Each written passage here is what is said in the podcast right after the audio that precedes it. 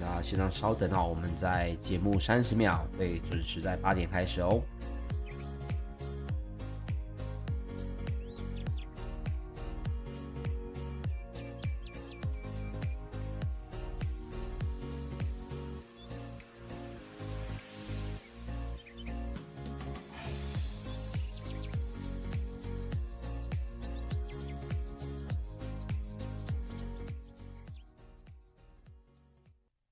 的时间来到早上的八点钟，欢迎收听早阿水理财报报，我是股市阿水哦。三十分钟让你了解全球最新的财经大事。那么今天呢，也是我们早阿水第一百七十七集的节目。首先呢，我们赶紧来看看，哎，这一个六日呢，似乎国际情势哦没有这么的安稳，发生了什么事情呢？我们赶紧先来看一下美股方面的一个最新动态哦。那么受到了俄罗斯跟乌克兰战情紧张哦，带动了油价飙升，以及呢，白宫忽然警告哦，晶片业者要赶紧分散俄罗斯还有乌克兰关键原料供应链的冲击。那么什么供什么样的供应链跟什么样的关键原料呢？竟然是跟半导体的晶片业者，或许跟俄罗斯乌克兰开战与否哦会有关的。那么这个新闻一出呢，美国的四大指数哦，在周五哦，十一号都是全面的下杀。那么包括了道琼工业平均指数，二月十一号中场是下跌了百分之一点四三，创下了一个一月二十八号的收盘新低。那么纳斯达克指数呢，则是下跌了百分之二点七八，标准普尔五百指数则是下跌了百分之一点九哦。费城半导体呢，可以说摔得最重，直接呢是重挫了百分之四点八哦，也创下了一月二十八号以来的一个收盘新低。整个周 K 线呢，费半也是下跌了百分之二点五四。好，现在整个国际的情势呢，呃，包括阿水哦，之前像是前几天在阿格力的这个节目里面也跟大家来分享过，接下来开市之后，过年之后。台股要小心的一些风险哦，诶，没想到直接就说到了几个我们担心的点，都开始在影响全球的这个，包括美股了哦。第一个就是通膨跟升息的疑虑，我说过，这其实是一个计划，它并不是一个惊喜。所以呢，现在最主要的问题还是在于华盛顿直接警告俄罗斯集结重兵要来侵略乌克兰这件事情，不止导价了油价飙高，也使得美股哦。原本大家就已经在卖股了嘛，这个卖压呢也更加的加重。好，那么所以呢，美国国家的安全顾问哦，这个苏利文在上个礼拜十一号收盘前两小时哦，就透过了白宫的记者会警告，他说呢，这乌克兰边界附近的俄军哦，战情有加温的迹象，俄方呢可能于北京的这个冬奥期间哦来入侵乌克兰。那么。他也提到，美方目前其实并不确定俄罗斯总统普丁是否已经决定要来侵略乌克兰哦，但是呢，也呼吁很快会有决定，包括了美国跟英国都已经呼吁公民尽早的离开乌克兰。好，那么影响最大的呢，当然就是油价，包括阿水呢，在这个节目里面就分享过，我说到时候油价的新闻出来呢，一定会有人提到这个伊朗的制裁的问题。我的节目是开市第一天七号的时候录的哦，当天就上档了。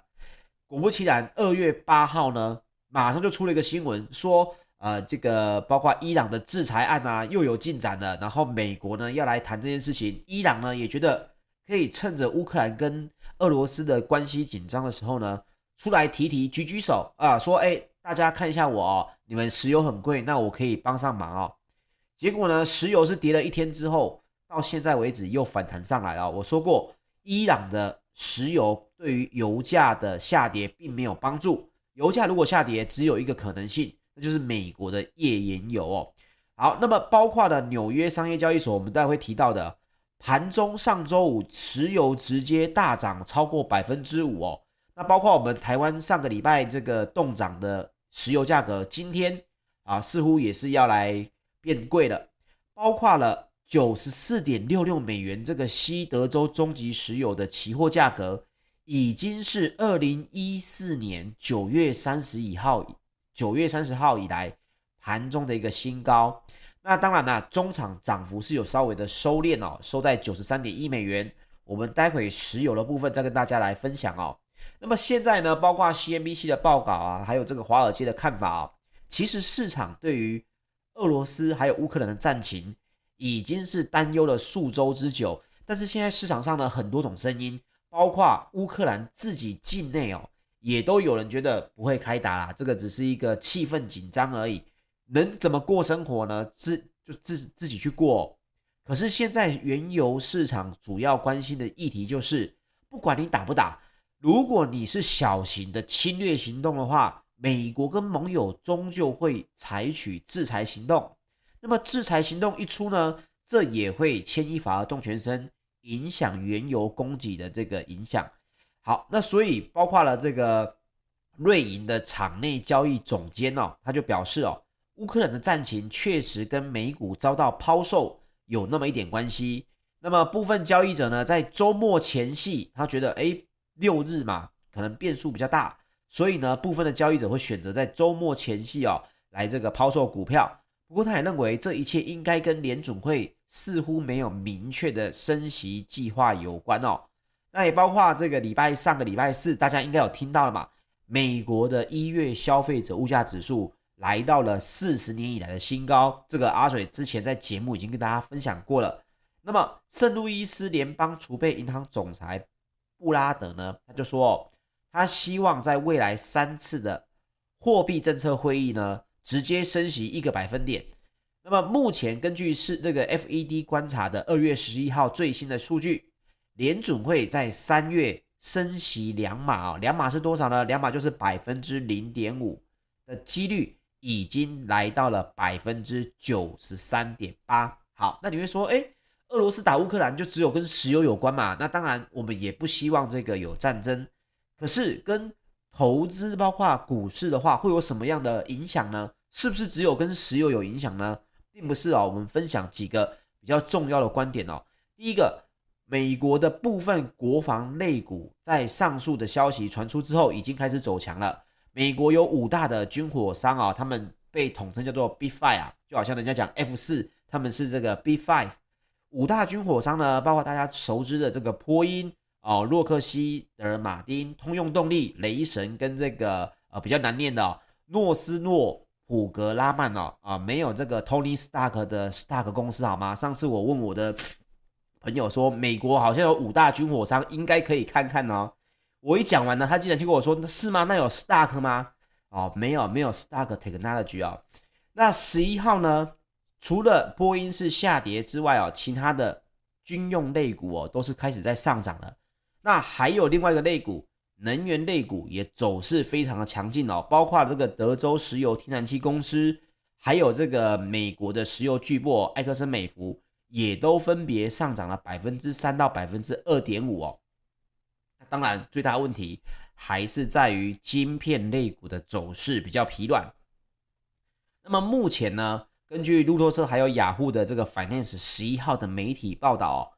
消息传出，我们刚刚一开始跟大家分享的，白宫已经警告晶片产业要分散供应链，以防俄罗斯为了报复而阻挡晶片的关键原料出口美国。诶，大家就说，那什么东西竟然是我们都。常常听到啊，美国在制裁这个不听话的人嘛，不听话的国家。那俄罗斯它如果要报复的话，难道有晶片相关的关键原料是它在手上的吗？那么目前根据这个市场的调查机构就说到哦，研究报告最新指出，其实许多半导体制造商高度依赖采自俄罗斯跟乌克兰的原物料哦，没错。地大物博，所以呢，它有非常多的这个罕见的这些必要的半导体材料，比如说是奶或者是鈀等等哦。那么目前呢，这个市调机构就估计哦，美国使用的半导体级的奶哦，它有超过百分之九十是来自乌克兰。那这个鈀呢，鈀金哦，则有百分之三十五哦来自俄罗斯。那就说，哎。奶不是听起来就是一个惰性气体吗？它跟我们的晶片制成有什么关系哦？最主要就是俄罗斯呢，它制造钢铁哦，这个副产品呢就会产生奶。那这个奶呢就会送到乌克兰提炼，这是现在的一个做法。而这个奶气呢，正是晶片制成所需的雷射的一个关键材料。那那个耙呢，则会用在这个感测器、还有记忆体点等这些产品哦。所以不是只有石油能源或者军工会受到这个俄罗斯还有乌克兰哦，可能有产生冲突的影响，包括一些比较罕见的半导体级的一些关键的物原物料也都是会用到的。那所以呢，目前呢。包括了白宫国家的安全委员会主席哦，Peter 跟他的同僚呢，近日是不断的接洽这个晶片厂商，他们要来了解美国的业界对俄罗斯、乌克兰晶片制造材料的一个曝险度哦，啊，总不能两个打起来，美国呢制裁了俄罗斯，俄罗斯反过来哦禁止出口奶或者是爬到这个美国哦。那么目前一个资深的官员就有重申啊，如果俄罗斯真的侵略了乌克兰，拜登政府也已经做好了万全准备。当然要这么说啊，他总总不能说我们没有做好准备吧？那目前呢，根据美国的媒体报道，一个不愿意具名的晶片业者就宣称，已经开始调查奶等气体的供应链，其中呢部分真的还来自俄罗斯。那这名人士认为呢，就算俄乌爆发冲突，供给呢也不至于切断。但是最重要的是，怕就不是怕切断，切断大家都没有，最怕的是报价会水涨船高哦，因为这些气体呢也会变得稀少。虽然晶片制造不会停摆，但是价格呢有可能会飙升啊，这个是其来有自哦。包括了这个美国的国际贸易委员会哦，他们就指出，二零一四年各位还记得吗？俄罗斯不也先打了这个乌克兰的克里米亚半岛吗？当时候哦。并吞这个克里米亚半岛前，奶气的报价呢，直接上冲了百分之六百，也就是涨了六倍哦。那么之前就值得注意哦，先前有消息就传出，美国呢也要求晶片业者要未雨绸缪，假设俄罗斯呢真的发兵，美国可能会对俄罗斯实施类似华为的科技禁运令哦。那当然，这个消息一出，这就是为什么费半跌得特别的深哦。包括了超微直接重挫了百分之十点零一，是一月二十八号啊收盘以来的新低。这个 AMD 的股价呢，直接重挫了百分之十点零一哦，跌幅也是费半三十只成分股的之冠。那包括其他的半导体股呢，也是同步的走低，像是这个 IC 设计大厂啊，美满电子科技啊，这个 Marvell Technology，还有 NVIDIA。台积电的 ADR 也都下跌了不少哦，像是台积电 ADR 也下跌了百分之二点九七哦。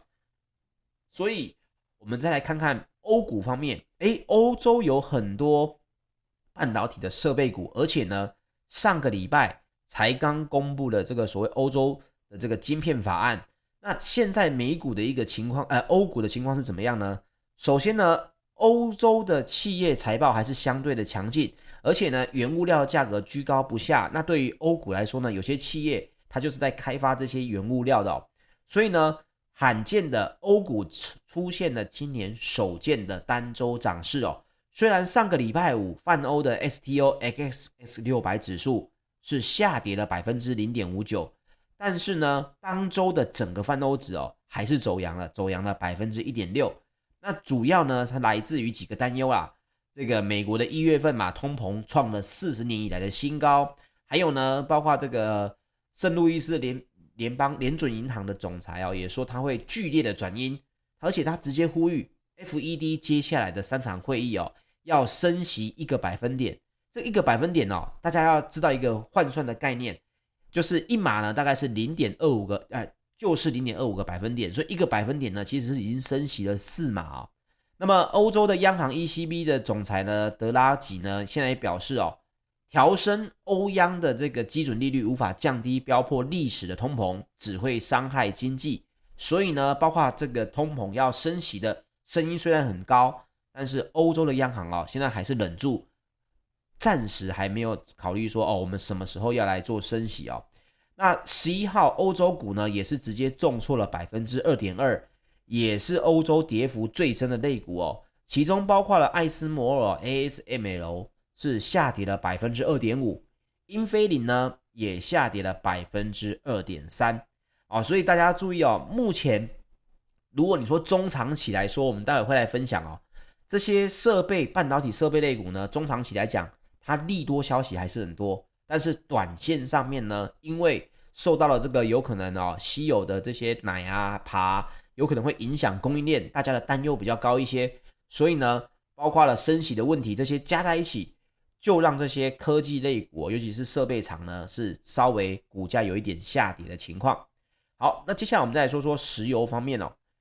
纽约商业交易所三月的原油期货，二月十一号收盘是上涨了百分之三点六，来到了每桶九十三点一美元。那近月的布兰特原油呢，则是上涨了百分之三点三，来到每桶九十四点四四美元。那这也双双创下了二零一四年以来七年的新高。那大家也知道，这就是乌克兰局势紧张的这个影响。所以呢，包括了这个美国的国家安全顾问哦，之前提过的这些事情，随时都有可能对乌克兰发动攻击。这个是目前最新的呃这个地缘冲突最有可能的局势哦。那大家会说啊，好啊，那石油涨成这样子，石油输出国组织。OPEC 到底有没有什么样的动作要来做呢？二月十号，OPEC 有发布了一个最新的月报。一月份，OPEC 的一篮子原油的价格是上涨了十四点八，创下了一四年九月以来的新高。那主要是因为需求增加，而且呢，这个 Omicron 的担忧现在已经可以对油市的讲的这个基本面哦，可以说是影响已经不大了。所以最主要还是来自于你大家可以看到。欧佩克它本身呢，它的说法啊，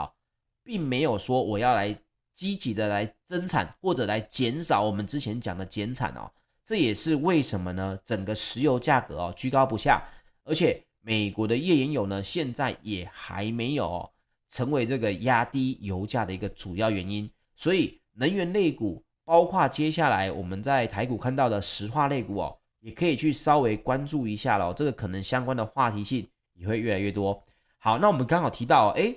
有说到设备晶片设备厂商哦，这个中长期其实是看好的。为什么会这么说呢？我们这个是其来有志哦。首先，我们来看到哦晶片的需求还是非常的旺。那么最底层的半导体制造设备商呢，到底他们的表现如何？那么全球呢，有九大的设备设备商。它的业绩哦，其实公布了财报之后呢，都发现诶，非常的不错哦。全球九大的设备商哦，根据这个媒体的报道，上一季的纯益哦，就是赚钱的这个幅度，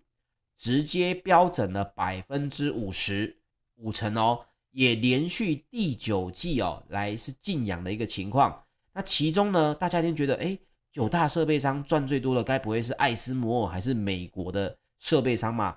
其实并不是，其中呢，竟然是以日本厂商的获利哦，增幅最猛。那么最新的日经新闻在十一号就报道啊，因为晶片需求很旺盛啊，所以也带动了半导体的制造设备商的市况非常的活络，包括了在日本的像是东京威力科创等全球九大半导体哦，他们的整体业绩都非常的好。那九家设备商呢，上一季在就是去年的十一月到今年的一月。纯益全部都是增长，合计呢高达七十二亿美金哦，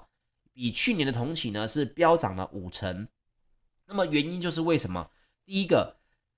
九大设备商当中哦，获利增幅最大的四大厂商哦，日本厂为什么赚最多呢？原因就是因为日本呢，它本身设备厂呢，它为了确保零件还有生产出货，各位也知道，半导体的设备它是有非常非常多的零件要来组成的。而且呢，有非常多罕见的这些呃金属材料，还有这些非常精密的仪器哦。所以当时候日本的厂商呢，其实都倾向于呢，呃，加高这个所谓的设备商的库存。就设备商本身呢，它会备更多的零件在这个库存里面。那么这个刚好是这个小心的做法呢，让它度过了哦。大家也知道，原本这个船运啊，还有欧比克隆这个包括要隔离的这些影响哦，影响了货运的这个来往。那么日本厂商呢，因为它的库存非常非常的充足，所以呢，也会让这个供应链混乱的这个局势下，哦，拥有库存，反而它更能够顺畅的出货。那也因为这个原因呢，其中增幅前四大的厂商哦，是全部哦都由日本的厂商来包办啊，像是这个 Screen Holding 哦，上一季的存益比去年同期是飙增了百分之一百六十，增幅呢也是九家厂商的冠军。那其次呢，也包括了这个东京威力科创暴增了一点四倍，也就是百分之一百四，还有这个爱德万测试哦，Advantest 哦。也暴增了百分之一百一十，还有呢，一间叫做 Disco 的也大增了百分之八十七。所以短线上面，虽然俄罗斯跟这个乌克兰的局势，大家对于晶片的设备厂会很担忧，可是各位可以稍微来关注一下台厂台股呢，是不是也跟这个半导体的相关的公司哦，包括零组件的供应等哦，跟日本厂特别有这个亲密的这个接触哦。只要是日本厂能够，包括各位知道，接下来全球对于晶片制造的需求会越来越多。为什么欧洲会出现他们欧洲的晶片法案？就是希望把制造拉回到自己的本地。那么这个做法呢，一定会让接下来的半导体设备商还有相关的台厂供应链哦，是一个机会。可是谁吃到单子，现在还看不出来。但是整体来说，整个份额呢，可以说是越来越大的，所以啊，也包括了美国应材啊、KLA 啊、科林研发这些，还有艾斯摩尔荷兰的啊，艾斯摩尔都是这个设备商供应，而且存益上涨的这个情况哦。那目前呢，以 Screen 的社长哦，他在去年其实就说到，预估到二零二三年也不会看到半导体的需求下滑。哦，这个是 Screen，我们刚刚讲赚最多的 Screen Holding 的社长，他在去年十月二十七号财报说明会上面就有提到，他说半导体的需求到二零二三年之前都没有看到这个所谓下滑的情况哦。那包括了各位就可以开始来关注，接下来呢有一些零组件的交期也会接下来的更长，那包括了逻辑晶片代工厂还有记忆体厂的投资意愿是越来越旺盛。所以专门在做这些呃设备厂商的这些股票或者是相关的话题哦，各位可以来稍微来关注一下了。毕竟日本的晶片设备全球的市占率哦，如果我们用销售额来换算的话，其实它仅次于美国，是全球的第二大。那么包括台厂有没有相关的这个呃可能性呢？大家也可以积极来关注一下喽。包括这台积电不是在一月十三号也有说到吗？资本支出要来拉高嘛。拉高到四百到四百四十亿嘛，年增百分之三十三，各位可以注意一下哦，这个小动作后面有很大很大的这个原因的哦。资本支出是并绝对不会忽然性的莫名的增加哦，它整体来说，台积电愿意把资本支出增加比二零二一年多出百分之三十三到百分之四十六，快要一半了。那么代表半导体在接下来的这个成长哦，还是会非常的惊人。大家呢可以趁着刚好这个乌克兰跟俄罗斯如果诶